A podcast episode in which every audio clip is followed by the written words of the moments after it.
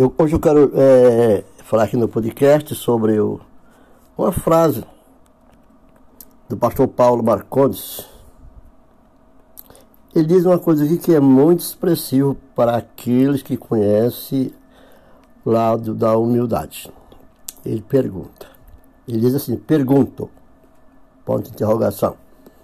Se todos ricos e poderosos se todos os mercadores do templo estão do lado de Bolsonaro e os pobres, minorias e excluídos estão com Lula, de qual lado Jesus estaria? Então, essa é uma pergunta para se refletir.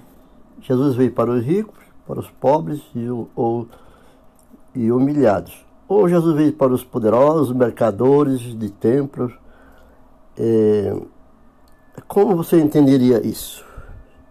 Uma pergunta muito relevante à situação né, atual.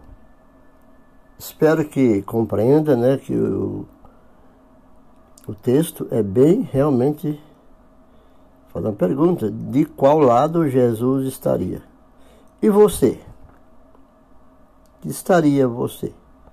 Onde você estaria nesse portfólio de pessoas que estão aí aclamando nessas eleições?